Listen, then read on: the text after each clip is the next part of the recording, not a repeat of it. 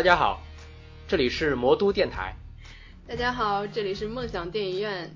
呃，我们的两台合作的特别节目，今天带来了第三期。嗯，呃，依然是在聊一下关于金庸小说改编的影视剧作品。那我们前两期呢，一期是聊了金庸本人跟他的一些作品，然后，嗯，第二期呢是介绍了一下关于他的连续剧的改编。那啊不。电影的改编，那我们对我们今天要聊的呢是关于它连续剧的改编了。嗯，那连续剧就厉害了多了。对，我相信能够全部都看过的人应该也为数不多吧。嗯，对。但是呢，从小看到大的应该是很多的。对，而且每个人总有自己心中最经典的那角色。对，而且金庸的改编剧都是一波一波袭来的，就是你避无可避，基本上你看台的时候肯定会看到几部的。所以呢，每个人呢都会有一个，呃，偶尔间啊，我看到了是这个版本，偶尔间看到那个版本，然后每一个人心中都会有一个最经典的版本，或者是最经典的一个人物。那我们嗯。因为实在是太多了，我们先从网上整理的一些比较公认的一些，嗯，就是金庸小说里面改编比较成功的一些人物来说起吧。嗯，最最成功的，一般比较公认的肯定是那个八三版《射雕》里面的温美玲版的黄蓉了。呃，这个版本我不知道你们都看过没有？没有，我个人没看过。我是上初中的时候看过一次。那么，请。今天的嘉宾老王来详细的介绍一下吧。他到底有多经典？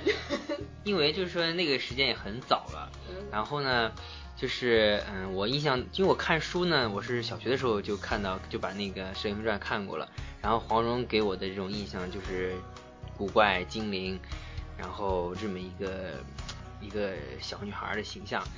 然后呢，嗯，在看那个翁美玲的时候，我就觉得那时候的感觉就是啊，她确实把这个黄蓉的形象，就是嗯那种那种灵巧啊，那种可爱啊，那种古怪啊，就是嗯演的都很不错。但是我就觉得她其实不够漂亮。哦，你觉得她还不够漂亮？我觉得翁美玲不够美，但是她演的很好，就演技很好，但是她并不够漂亮。呃，我看剧照呢是不觉得很好看的。当然了，那个时候设置条件也是也是不像现在这么好啊。对，那时候服装啊、道具啊什么的，跟现在其实还是有天壤之别的。嗯，但是这个形象应该是很多人心中最经典的一个黄蓉，是不可被推倒的一个。那他也是，呃，一定要说一说的。哎，那你觉得除了他之后，你觉得在你心中哪一个黄蓉会比较好看一点？在他之后的黄蓉，我觉得最漂亮的黄蓉的话是朱茵，朱茵版，朱茵版的。哦，这一版确实蛮好，而且演演的也不错，也很对对，而且真的是就是，我觉得要是数我心目中黄蓉的就是外表的形象的话，确实就是朱茵那个样子。嗯，哎，你现在一说，我也觉得是她，因为那个温美玲的我没看过。还好说的不是九五版的黄蓉。九五版是谁？就是《神雕侠侣》里面的黄蓉。哦，中年那个年纪大了点，中年版。嗯，那还有一个很经典的、公认的经典角色，就是黄日华版的乔峰。这个乔峰呢，呃，很多人觉得是特别那个有男子气概的一个乔峰，而且黄日华他就是贴了胡子，戴了那个帽子嘛，感觉很有那个。他他那时候不是说他是呃匈奴人嘛，这个造型也有一点那种感觉，对，嗯，粗汉子的感觉，呃，因为我这个《天龙八部》也是我比较喜欢那个版本，所以这个版的乔峰，我个人也觉得还是比较符合形象的，就是不够帅，但是乔峰不帅，乔峰本来乔峰本来就不是帅哥，对对对，我觉得他不帅是完全没有关系的，所以嗯，黄日华的演的还是。蛮不错的，而且黄日华的他这个脸就是有一点这种苦相，而且他有一种蛮正气的感觉。对，有有有一点苦相，就是说让他演这种遭遇比较 悲情英雄，悲情英雄就比较比较适合。嗯，对，我觉得主要是他那个国字脸啊，就很一看就是一个正派的，对对对的人。但是我觉得就是黄日华呢，还是可能我之前看那个八三版的那个呃《射雕英雄传》，看到那个黄日华在里面演那个郭靖，哦靖哥哥，就呆了是吧？嗯，也不是呆，但是他其实还嗯，其实那里面还蛮清秀的，长得看起来，所以、哦所以就给我一种感觉，就是他不够那么粗犷，然后不不够粗犷，然后就是我觉得反而是那个胡胡军版的那个乔峰更更符合我心目中的那个乔峰的形象。如果光从形象来说的话，对对，不从版本，不从演技，不从只单纯从这个呃形象来说的话，我觉得好像胡军的是对对，更好。胡军的这一胡军的这一版的乔峰给这一就是这一版的《天龙八部》也拉回了不少分。对对，这是包括阿朱也是。对，这是就是那个在这一版的那个《天龙八部》里面，我觉得比较好的就是乔峰、阿朱、阿紫，是值得一输的这这么几个嗯角色。没有王语嫣的份吗？王语嫣看看很美，看起来刘亦菲真的很美。呃，那还有一个特别特别经典，我个人也很喜欢的，就是孙兴版的杨逍。我觉得这个杨逍是这个版本里面最成功的一个人。就是马景涛版的。对，马景对涛马景，因为马景涛是咆哮版的这个这个这个咆哮教主咆哮教主，咆哮的这个张无忌。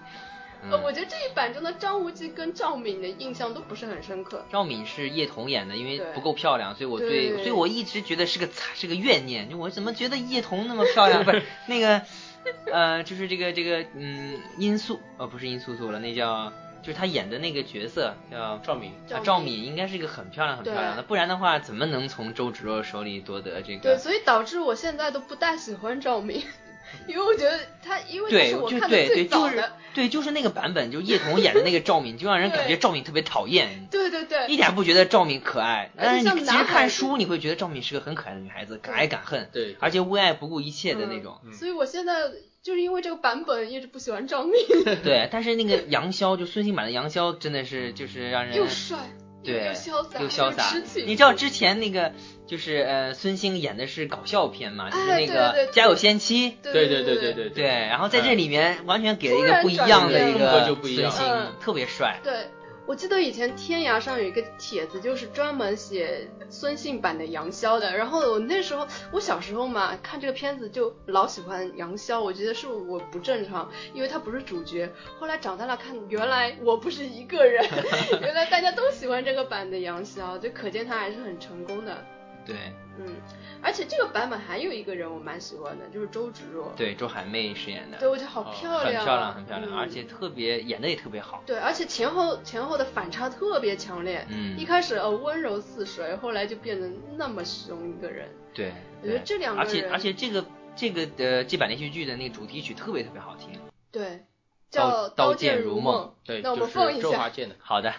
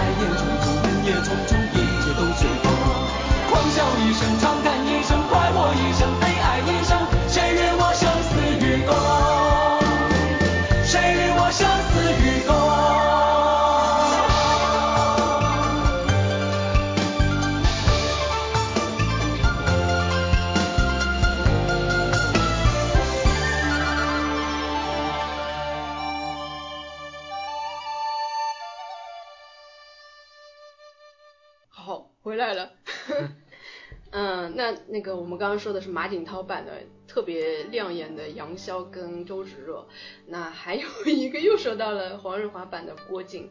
呃，这个版虽然也有很多人觉得特别经典啊，但是我个人不太熟悉这个版，没没怎么看。我不知道你们看了没有？这这个反正根据我后面的对比吧，我只能说是我目前看到过的演《射雕英雄传》最好的郭靖。哦因为他实在没有其他好 的。因为这个压鹏版本的这个是吧？这种属于智半智障儿型的这种这种郭靖，实在是让人不大能接受得了。那张智霖的这个版本呢？啊，张智霖版本也还是不错，但是太帅了，不行，那根本不符合原著。，但是没有黄日华。但是我觉得张智霖演的挺傻的，也挺傻的，是吧？也是有点傻的感觉，有点呆了，对吧？对嗯但是他长得不行，长得太帅了，是吧？对，不行。嗯，我觉得他就应该呆一点。哎，但是你们有没有看过胡歌版的，呃，那个《射雕英雄传》？嗯，看过一两集，嗯，有有有一个印象。我觉得那个版其实还可以。还可以是吧？对，虽然他那个造型可能会比较呃后现代一点，但是他演的也挺傻，也哦挺憨的。呃，然后那个版本里面最出挑的一个角色是杨康，哎呀，帅的不得了。谁谁演的？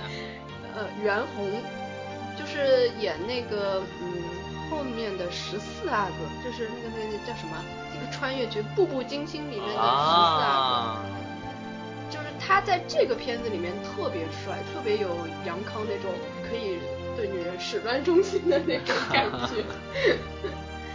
还有呢，就是嗯古天乐版的杨过了，这个对当年还不是他当年还不是帅浓情朱古力的时候演的，嗯，而且是是 这种白色的比较白色的，对白色的白色巧克力，呃，这个杨过我觉得应该没有争议吧，应该所有人都觉得应该是最经典的最杨过经典的。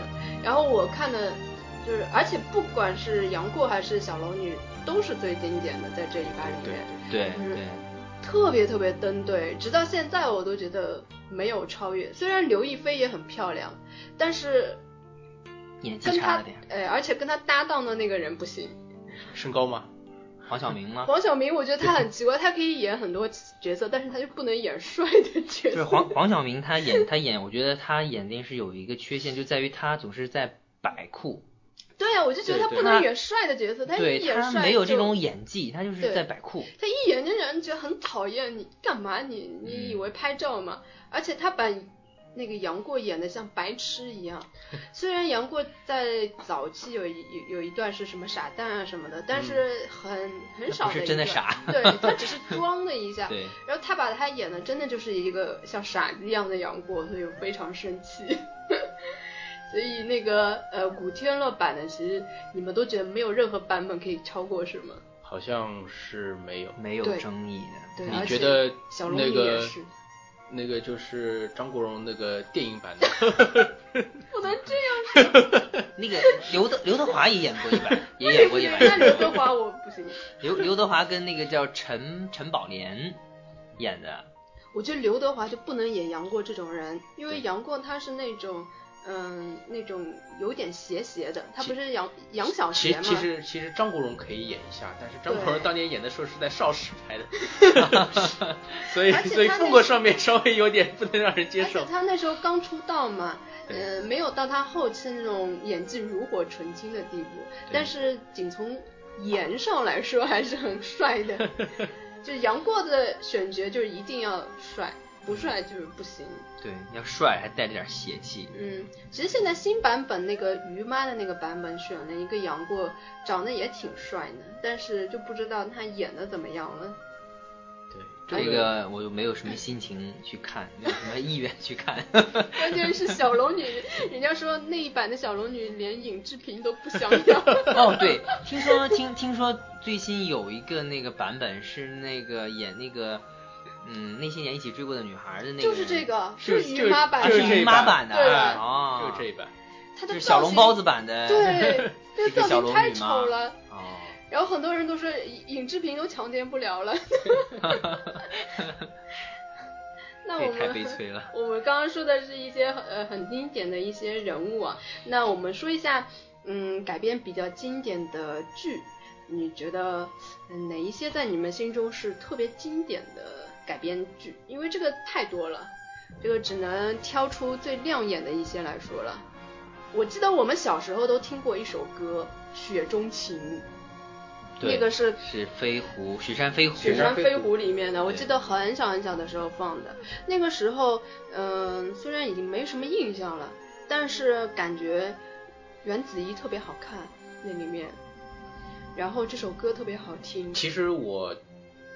到现在对这部片子唯一的印象就是两首歌了，哦，一一首是那个《雪中雪中情》，还有一首就是《追梦人》。哦，《追梦人》这两首歌都是都是非常非常经典的。然后它这个《雪山飞狐》的话，我印象我们看的时候太小了，对，可能我印象里它并不是单单的是翻拍了《雪山飞狐》，它实际上是《飞狐外传》和《雪山飞狐》它把《飞狐外传》和《雪山飞狐》就是合起来一起拍的。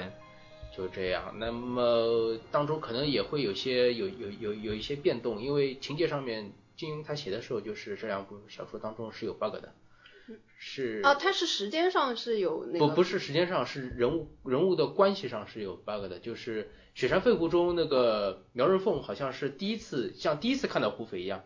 但其实他在《飞狐外传》中，他之前已经看到过，对，之前看过胡斐很多次，很多次了。这是时间上的 bug 吗？对，就啊，其实啊，对，也可以这样说了，就是就是人物关系时间上的这种 bug。因为《飞狐外传》是一个补充包嘛，就等于是 它是补充了胡斐的一个成长的一个过程吧。嗯，然后那时候我们看的太小，所以对这个片子，嗯，对这个片子的回忆就只剩下两首歌了。对，只剩下两首歌，所以我们就挑一首歌来放一下吧。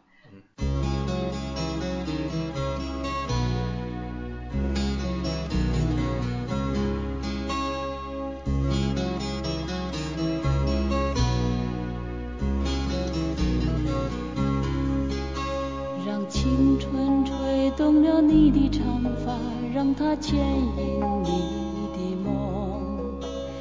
不知不觉，这城市的历史已记取了你的笑容。红红心中，蓝蓝的天，是个生命的开始。春雨不眠，隔夜的你曾空独眠的日娇艳的花朵张开了深藏的红颜，飞去飞来的满天的飞絮是幻想你的笑脸。秋来春去红尘中，谁在宿命里安排？冰雪不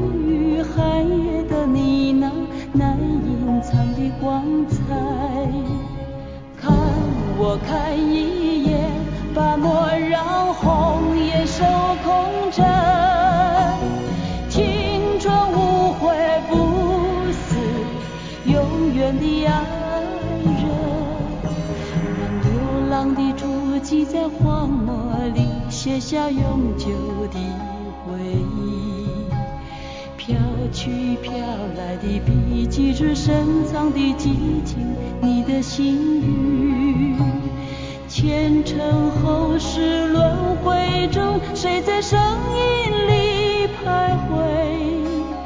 痴情笑我凡俗的人世，终难解的关怀。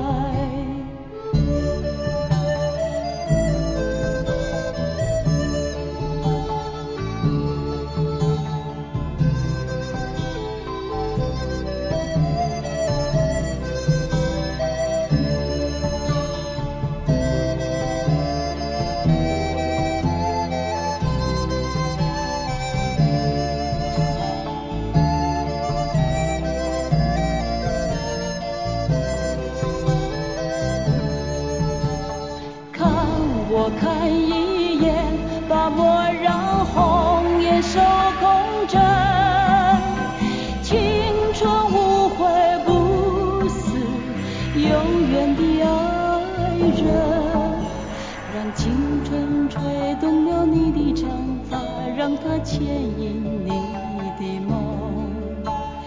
不知不觉，这城市的历史已记取了你的笑容。红红心中，蓝蓝的天，是个生命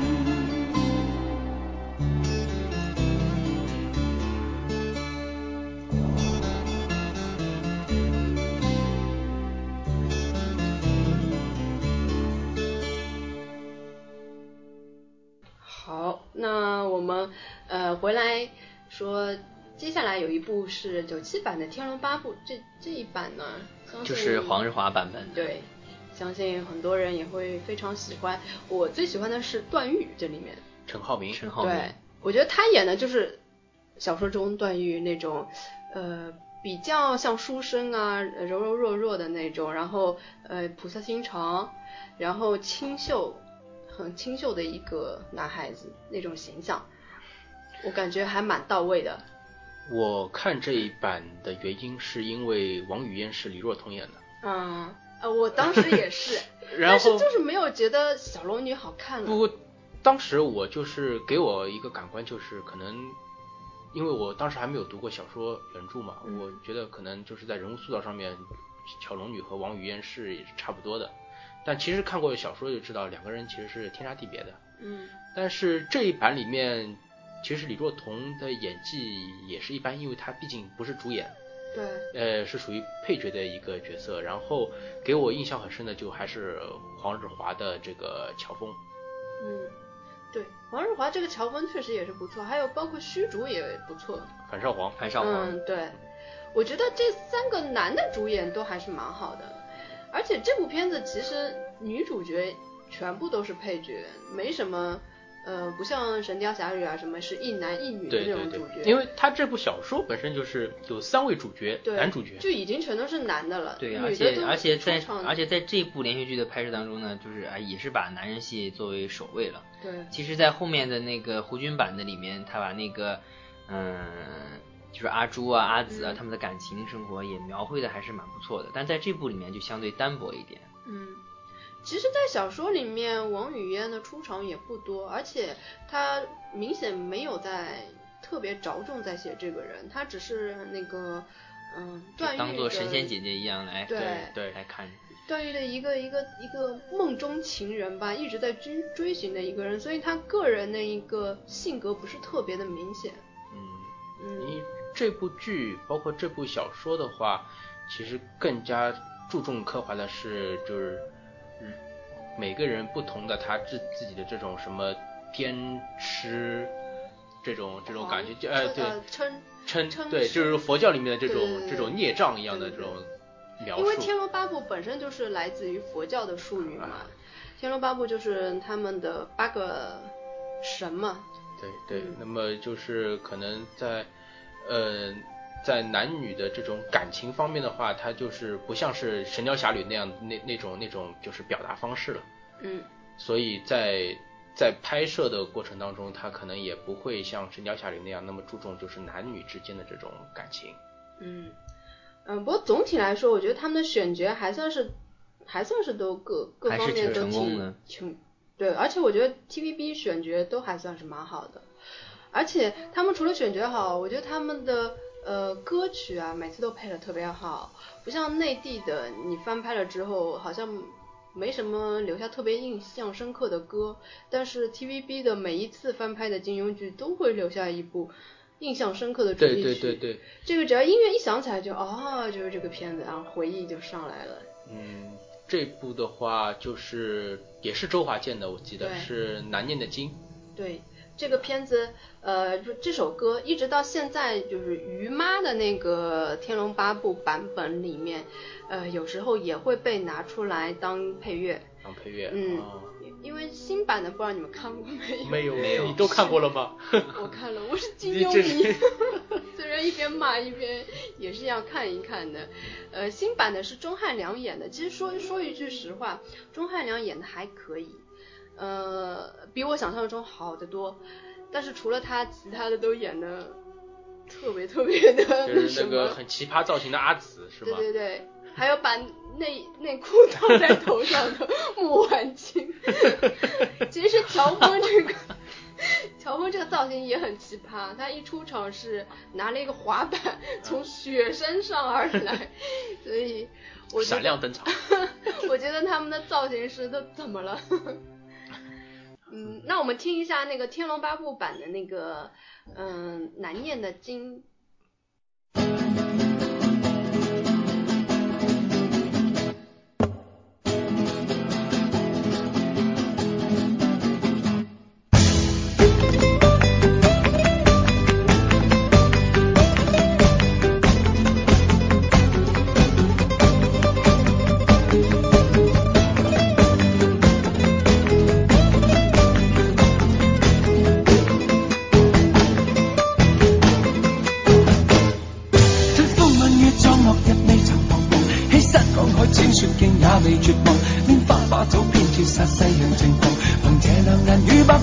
千守不能忘正本本书漫漫共谁同航这沙滚滚水皱皱笑着浪荡贪欢一饷偏教那女儿情长埋葬。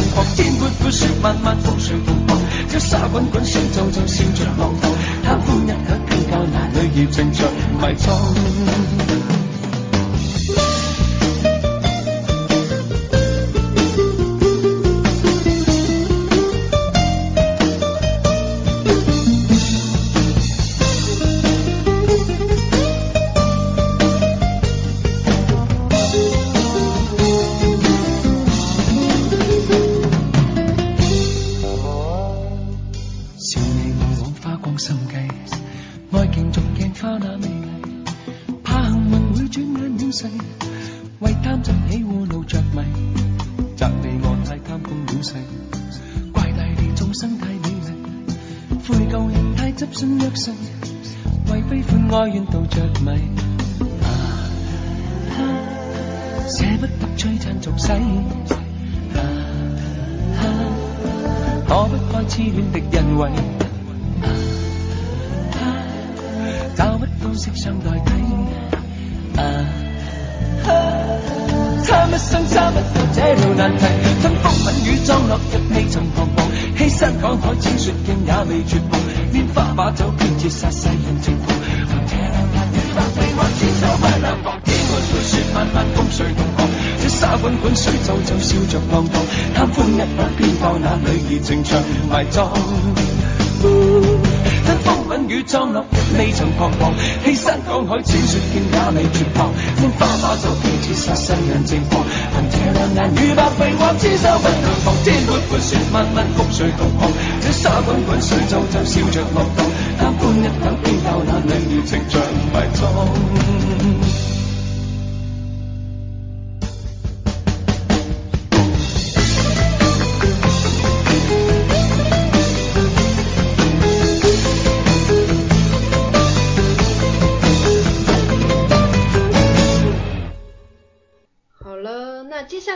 我们说一下，嗯、九四版的《射雕英雄传》，嗯，就是我们之前刚才说的张智霖跟朱茵演的这个版本，我觉得应该，如果去除八三版的话，这个应该算是挺经典的一一个版本了。对对，呃，其实从摄影摄像的质量上来说，应该也比八十年代的那个电视剧的质量要稍微高一点。嗯，那肯定是。呃，我看这部剧的话，主要还是因为《神雕侠侣》，因为因为这部那个九五版的《神雕侠侣》，它里面基本上除了把那个郭靖、黄蓉呃角色就是演员换掉以外，其他的配角都是都是沿用的是九四版的这一部哦，是吗？就像那个那个北丐洪七公，像东邪黄药师，哦包括西毒西毒欧阳锋，用的都是九四版的这些演员，哦。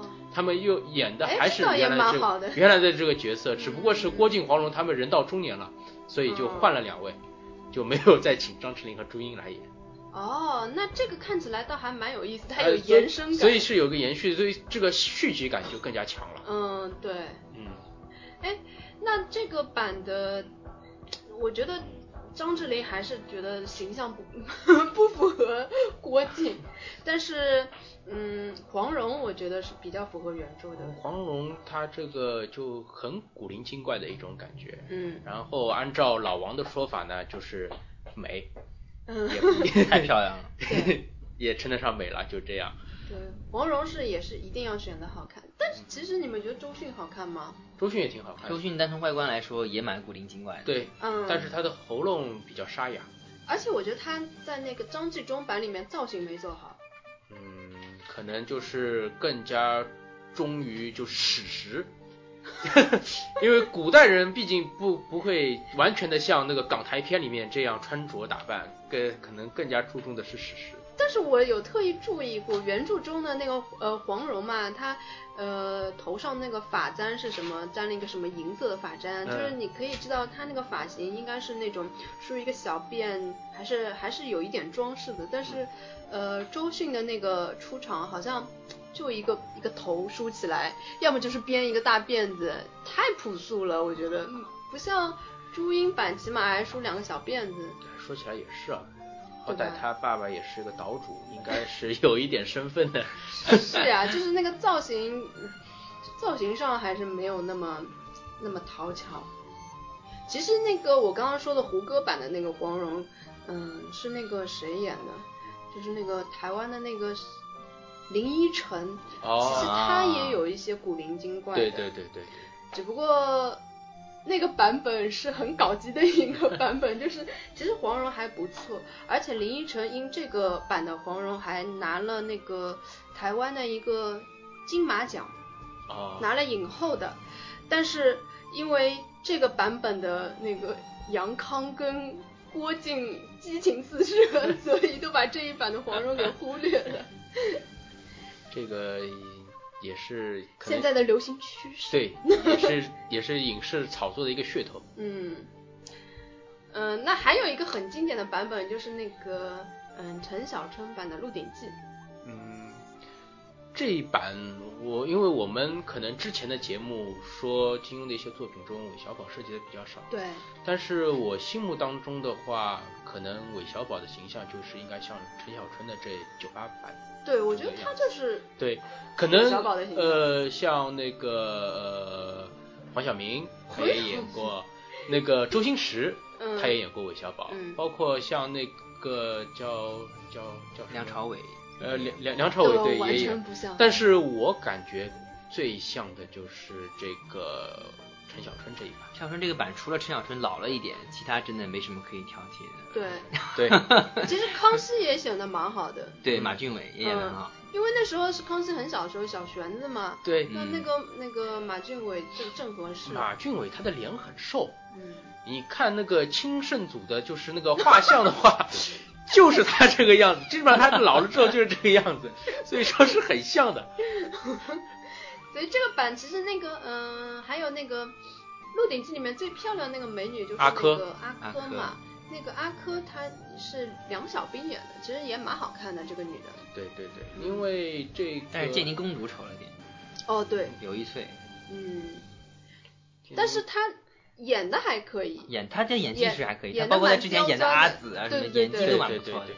但这个包括好像那个九五版的《神雕侠侣》里面，郭芙是他演的吗？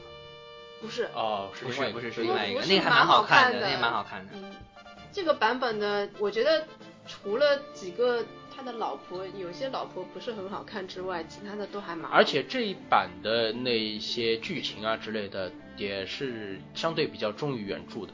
对，嗯，对的。而且这一版有一首不错的歌，哦，就是陈小春自己唱的。陈小春自己唱的，叫《叱咤红人》。嗯，对。呃，我们也这个也可以放一下放一下给大家听一下。舊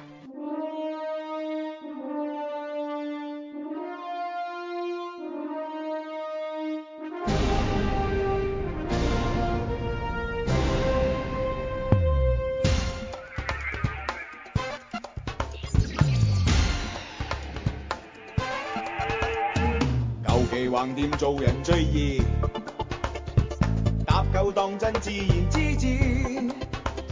小流民變叱咤紅人，搞搞震便當真。時運最高，任佢天落落嚟，自會有生計。時運會低，讓我反轉一切，運氣發揮，位智慧，加啲气势。即使世界调转，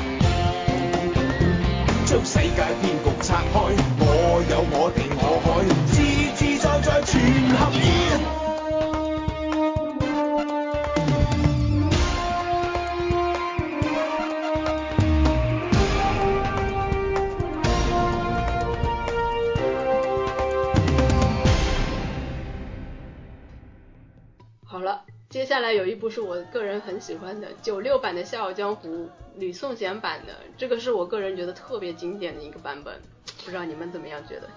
这一版，因为就是这个时期的时候，我是比较，就是正好是热衷于金庸看，集中看的时候。呃，也是我对对这个时期的。对，但是这一版的怎么说呢？我总是有点找不到感觉。我就是那当中，我觉得最大的一个问题就是任盈盈太老。啊、我知道很多人都觉得任盈盈不好看这一版，对对对因为她确实不好看。对，呃，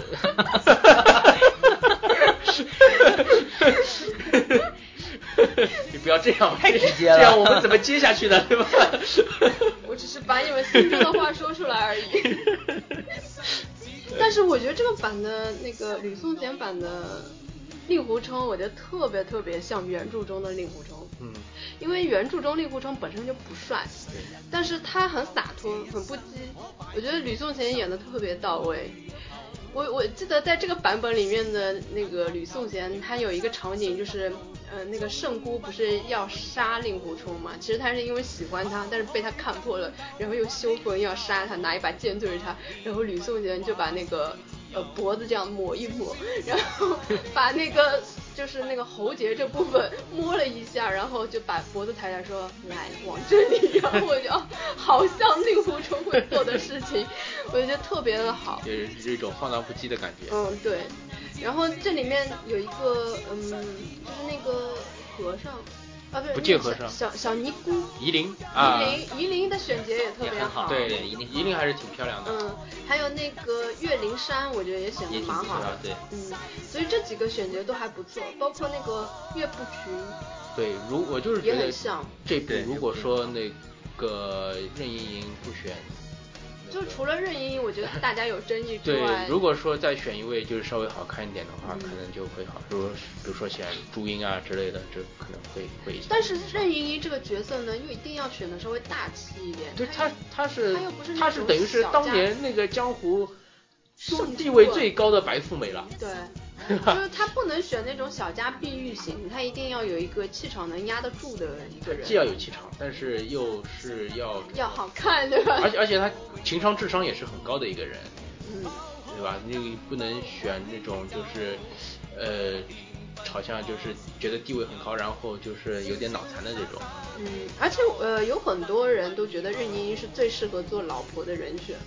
任盈盈这个人是很善解人意的，嗯，他就是他知道那个令狐冲他是喜欢他的小师妹，对他还是可以对对他好。他还还他还是可以知道，而且他有好几次就是他知道他心里是在就是令狐冲是在想他小师妹，他会主动提起，嗯，对对对，对，就是说你这还蛮大度你你你是不是就是觉得就是想想去救你小师妹啊，或者怎么样，就是这样的。嗯，然后让令狐冲就是说就是不会这种下不了台阶啊或者怎么样。哎，你们觉得那个张纪中版的那个任盈盈怎么样？那许晴吗？许晴对，我觉得她还蛮好。我蛮喜欢哎。呃，也嗯也还可以，也还可以。如果把它换过来就好了，对，是吧？其实其实许晴在演那个任盈盈的时候年纪也已经很大了，对对，但是她嗯。能演出那种感觉，对。就感觉还是很年很很小。但是她又但是有那个，但是如果说是对。九六年的时候让那个许晴来演的话，说不定就年龄就正合适了，啊，对。对吧？对，其实也还好啦，她就是晚一个版本大概是九八年的吧，就是张纪中。对，大概是九七九八年左右的。反正我觉得李亚鹏演令狐冲实在是太不对了，李亚鹏他是一个国字脸，他这一讲话就感觉呆气就出来了，怎么可能演令狐冲这种这么不羁的人呢？不可能。嗯，你觉得如果说除了像吕颂贤以外的话，还有谁比较适合演令狐冲呢？我觉得张国荣也可以演。张国荣都可以演，请问请问张国荣不能演？张国荣连女人都可以演。张国荣谁都能演。又说起了张，又让我想起张国荣演洛基的那个。哦，我想起来，就是不是于妈版的霍建华嘛？嗯其实他的外形是可以演，呃，令狐冲的，但是就是在他的演技不行。演技还有编剧台词上面，对，再再再下点功夫。对，除去这之外，其实他也还算是一个比较合适的人选。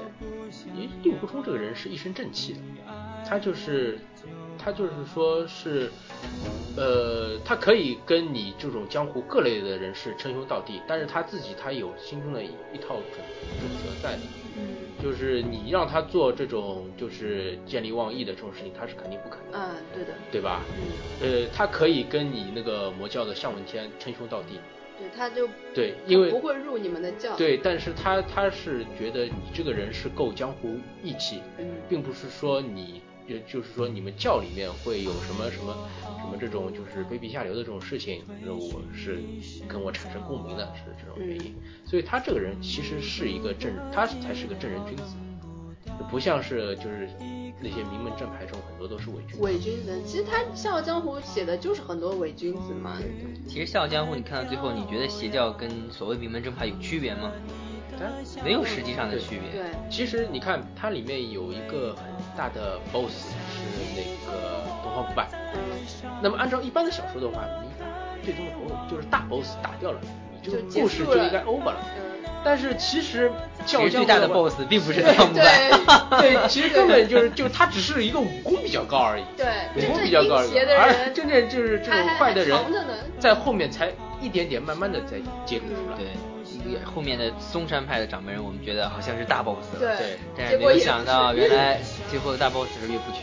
其实岳不群后面还有个林平之，对，就是这样。那当然他还没有写绝，没把什么少林寺的方阵大师这种都写成坏人。呃，我觉得还是要有一个就是不会变的那种像支柱一样的精神的一个一个导向在，要不然就太消极了。对对对对。那那个呃，还有就是《神雕侠侣》九五版的，那一定是不能不提的，就是这一版实在是太经典，太经典了古太经典天乐了。跟李若彤，可能我估计可能实在是难以超越了。就是我们这个年龄段喜欢金庸的人的话，基本上受这一部的熏陶十有八九。对对看的最多的一个。这一版我当年是暑假的时候无意中换台换到的，然后因为看的是武武武侠片嘛，那个就看下去了，就就无法自拔了，就感觉他这这一版就是实在是拍的是太好了。嗯，而且我是先看了连续剧再去看原著的，啊看完之后并没有觉得有什么违和，还觉得还是拍的蛮好的，所以他还蛮好的。对对对，因为我我也是我也是先看了这个电视电视剧，所以对后面的情节是不知道的，嗯，所以当时第一、哦，那就更期待。对第一次就感到是很震撼的，然后然后再看原著的话，就觉得他在一些细节方面还是相当忠实原著。嗯，而且他除了就是呃小龙女、杨过这两个主角之外，他其他的配角也选的很好。我记得，嗯，陈英那个女孩子也选的特别好看，还有公孙绿萼也特别符合她那个形象。对嗯，金包括李莫愁也挺好。哎，对，李莫愁金庸他写这个作就是写他小说，有的时候会有这个坏习惯的，就是每出场一个女的都是美女。那谁不是？都都是都是美女，就是说你没有说什么出来一个女的，就是很平庸的或者怎么样，而且她写着写着就又出来一个，写着写着又出来一个，所以拍电视剧的时候，有的时候编剧导演他们选角的时候会那个很痛苦，嗯，就是你一会儿又要去找一个，她其实还是有有层次的，不是说大家都是漂亮一样漂亮，她还是对，有层次的。对对对对对，这个这个就是小龙女是最美的。就就就是就是更加痛苦的，然后她，而且不太一样，小龙女属于清新脱脱俗的，对对对然后郭芙呢属于特别艳丽的。对对，就是这而且个这个通过就是杨过的眼睛，你可以看出这些人都比不上小龙女漂亮。对而且小龙女的漂亮是震慑全场嘛，所有人都会惊叹一下。但是其他美女出场，顶多啊就想着还蛮好看。的所以，所以导演就是在选角的时候，你就是要找一批美女来演这些配角，然后要再找一个特别特别漂亮的人来把他们都给震慑住。嗯，对，一定要有那个气质，对。其实刘亦菲的小龙女确实挺好看的，很好看。呃，但可惜呢，就是配了一个不太不太称职的杨过。刘亦菲她一开始演《仙剑奇侠传》嘛，她里面演赵灵儿，哎，那时候我觉得很有仙气。她是很有仙气，对对，嗯她这个所以人本来就很有仙气。所以我就当时就预感到她以后可能会会演是小龙女，然后再演王语嫣这个。她演完她演完《神雕侠侣》之后，就觉得肯定会演王语嫣，对就像就像当年看李若彤演一样，嗯就会觉得那就是她，这个太难神仙姐姐那就是她。嗯，嗯，没有办法选其他人了。不过可惜那个刘亦菲后来就不怎么漂亮了，现在就不行了。现在可能也就是走其他路线发展了吧。嗯，那么这个就是《神雕侠侣》的话，还有一个不得不说的就是它的主题曲归去来，《归来去》还是哦，归来去不知道，归归去来，归去来归去来胡兵胡兵唱。因为当年不是反复看嘛，就每次看到最后就啊好好好，就感觉好熟悉。对，这个这个这首歌是相当经典的，嗯我觉得我们应该也放一下。这个也放一下。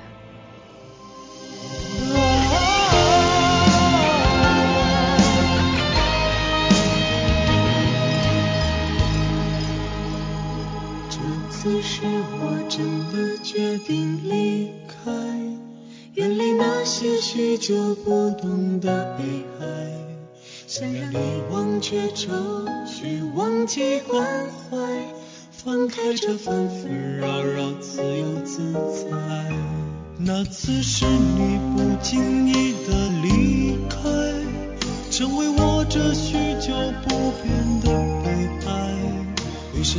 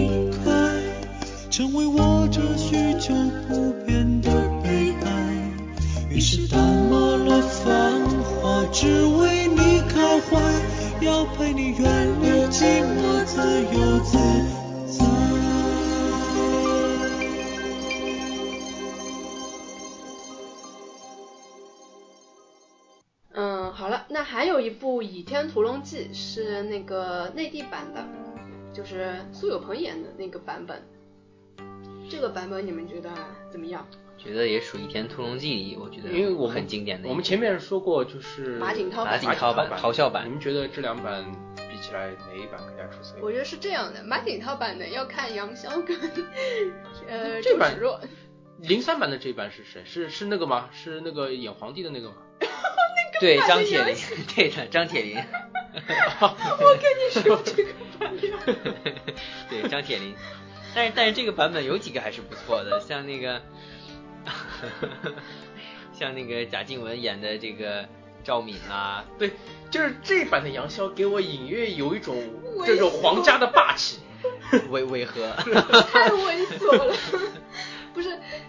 网上有特别特别的截图，就是 张铁林版的杨逍嘛，不是跟那个嗯演那个谁小小桃红，就是强吻那个小桃红，哇，那个很多角度那个截图看得你们笑死，就是完全就像一个强奸犯。小小桃红，小桃红演的是殷离婷的嗯，殷离婷的未婚妻纪晓芙，纪晓芙芙，嗯，对对对，你想杨逍那时候跟他哇，就是多帅多漂亮的一对，然后但是原著中杨逍其实那时候好像是已经四十几岁了。对，但是杨逍就是因为很很帅，在原著中也很帅嘛，他们不是逍遥二仙，逍遥二十对，逍遥啊二十，杨逍跟范瑶都是很很漂亮、很帅的嘛。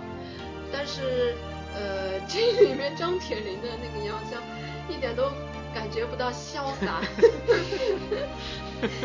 这个太太我太受不了了。然后，嗯、高圆圆其实还可以，但是除开杨逍以外，其他应该都嗯还不错，都还可以包括徐锦江演的那个金毛狮王金毛狮王啦，嗯然后贾静雯演的赵敏啦，高圆圆演的这个周芷若啊，那你觉得苏有朋演的张无忌呢？也挺好啊，也挺好，也挺符合原著的这个形象。还行，嗯，但是包括这里面的那个，嗯，那个那个演她侍女的那个小昭小昭也小昭很漂亮。哦，对对对漂亮对对对是对对对很漂亮。嗯，但是我因为因为那个周芷若，呃，之前有周海媚版的嘛，所以我就、虽然高圆圆的版也很好看，缺了点阴阴险的这种气质。因为珠玉在前，而且其实他们两个长得有一点点像的，对就是他们演的周芷若，嗯，气质什么都有点像。我不知道为什么贾静雯和高圆圆，我始终是有点在这个剧里面我有点分不清，有点一下子脸盲症突发的这种感觉，高圆圆是更清秀一点，贾静雯可能就有点像妖女。嗯也不是 太太妖，挺清纯的。那个那个额头当中有一个有一个菱形的那个是朱砂痣吗？啊，对，这个是谁啊？这是他们所有峨眉派都有哦，啊。那么那么所有峨眉派那那么就是高圆圆。对，那就是高圆圆。啊，脸我盲到这种我我我完全就是靠这个标记来分别两个人的。因为因为因为因为这个时候我这个正好是学业比较繁忙的时候嘛，不是不是不是不是经常就是不能每集不落的看，往往就是看了这集之后我跳后面一集了，就这样的，所以经常就是有点搞不清楚一个女的。呃，在跟在跟这个苏有朋在反正在就是这种情感纠纠缠啊，或者是怎么样的时候，两个人在说的时候，那么他一下子没有说这个原著中的这种经典台词，那么我就搞清楚这个人到底是赵敏呢还是周芷若。这个版本我在看的时候，正好是我上大学的时候，然后他每次播出的时候都是我们上晚自习的时间，所以我们晚自习一下子把你的年龄就暴露出来了。，啊对，就不看自习了，然后我们就全班然后一起看《倚天屠龙我看这个时候正好是小学，》啊，你好年轻啊！我没看过，我至今还没看过。其实你们记得吧？还有还有一版《倚天屠龙记》是那个谁演的？呃，那个邓超演的，都没印象吗？没有看过。其实邓超，呃，邓超演过《倚天屠龙记》，对，邓超演张无忌，那谁演赵敏呢？我忘了好像是孙俪。因为那个版我也没有怎么看，但是呃，邓超演技是蛮好的。哦，我其实我们之前都没有都没有说新加坡版的，新加坡有有很多，呃，《神雕侠侣》也拍过，是吧？还有那个嗯，不是那个任贤齐也演也演过，啊，对，任贤齐演过一个版本的，没错没错。但是这些都梗就就是感觉，嗯，我觉得每一没有很深刻的印象。对新加坡对对对版每一次想起来了都不行任贤齐那个版本里面好像有吴倩莲，是不是？你说的是《神雕神雕侠神雕侠侣。就是 就是他演任贤齐演过杨过的 对，他也杨过，然后是那个叫谁？范文芳范文芳演的那个那个 小龙女。这个是那吴倩莲演的是谁呢？没有没有，呃，吴倩莲演的是小龙女是两版两版不一样的。呃，你说的范文芳是跟那个一个男的叫哦，我搞混了。叫那个谁？哦，对对对，吴倩莲那版的小龙女是不穿白黑衣衣服的是不穿白衣服的。哦对对对黑衣版的黑衣吴吴那个那个哎呦我小龙女。的天呐，这个我直接看的吐血。这个就是直接就是脑子里面就把它给去掉了。对，直接忽略掉了，这可能选择性忘记这个。嗯，而且我觉得他们拍的都很奇怪的，都不管情节啊还是选的人啊，都是完全跟原著哦，没有那个关系的。就是你说的邓超版，就是零九年那版是吧？嗯，好像是，是我记得我看到邓超。演张无忌，安以轩演赵。哦，对对对，啊，对对，其实呃还可以吧，安以轩还可以。嗯，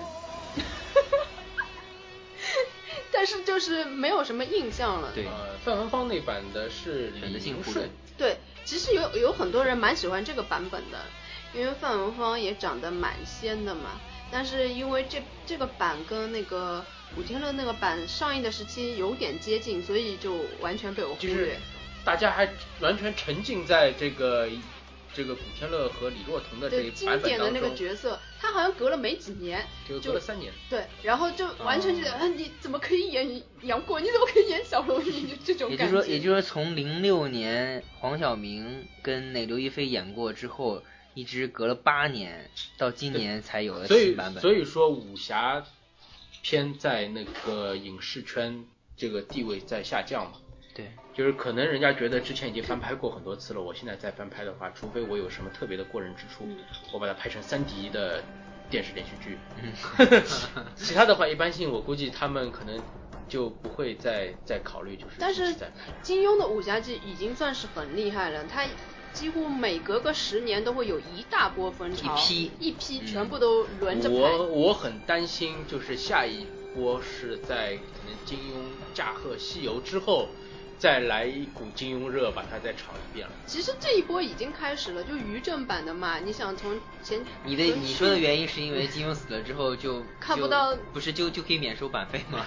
免收版费，那等他等他去世五十年以后了。就不会被不会被气死是吗？其实呃，金庸改编剧从这几年已经一个新的一潮已经过来了，你想，但是已电影经开始了电影没有起来。嗯，我想现我想在这种新连续剧大概是拍给九零后看的。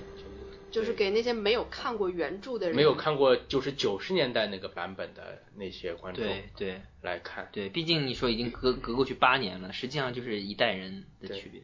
但是如果你嗯比如说你们看金庸小说，其实那时候很小的时候看，但是你有时候也会挺想念那种感觉的，因为毕竟这种白衣飘飘的江湖离我们太远了，有时候看到有人翻拍，还是忍不住想去看一下，就是回忆一下当年的那种情怀。就看当年就是当中某一个经典的场景，比如说那个聚贤庄之战，看看乔峰是怎么打的，对对吧？一看，哎呦，原来是这样啊！像我为什么会去看于正版的那个《笑傲江湖》？因为《笑傲江湖》好像是呃，就新一波开始的第一轮嘛，第一部。对在那之前，空窗期很长时间没有人拍了，包括张纪中也不拍了。然后呃，我看了一下就，我看了热泪盈眶，你知道吗？虽然很傻，但是因为很久很久没有看到武侠剧了，就特别的感慨。希望以后像动作设计啊这种，就是拍摄手法，在根据跟着时代进步了之后，会有更加出色的金庸剧，嗯呃出现。嗯是，包括现在，其实说起来，电视它作为一个就是娱乐的这个地位，被网络啊，被其他的这种娱乐形式空间挤压的也很厉害，嗯，对吧？好的，那我们这一次聊金庸剧也聊了特别多了，一共嗯有三期节目了。那呃，意犹未尽，以后如果有机会的话呢，可以再聊一下。嗯，那我们今天呢就差不多就到这边吧。对这个这次的特别节目呢，我们也就先录到这里。嗯，那以后如果有机会的话，可以再继续合作。对的，嗯，好了，那嗯，大家拜拜。拜拜。拜拜。岁月随人老，年龄都忘掉。一壶浊酒，把梦醉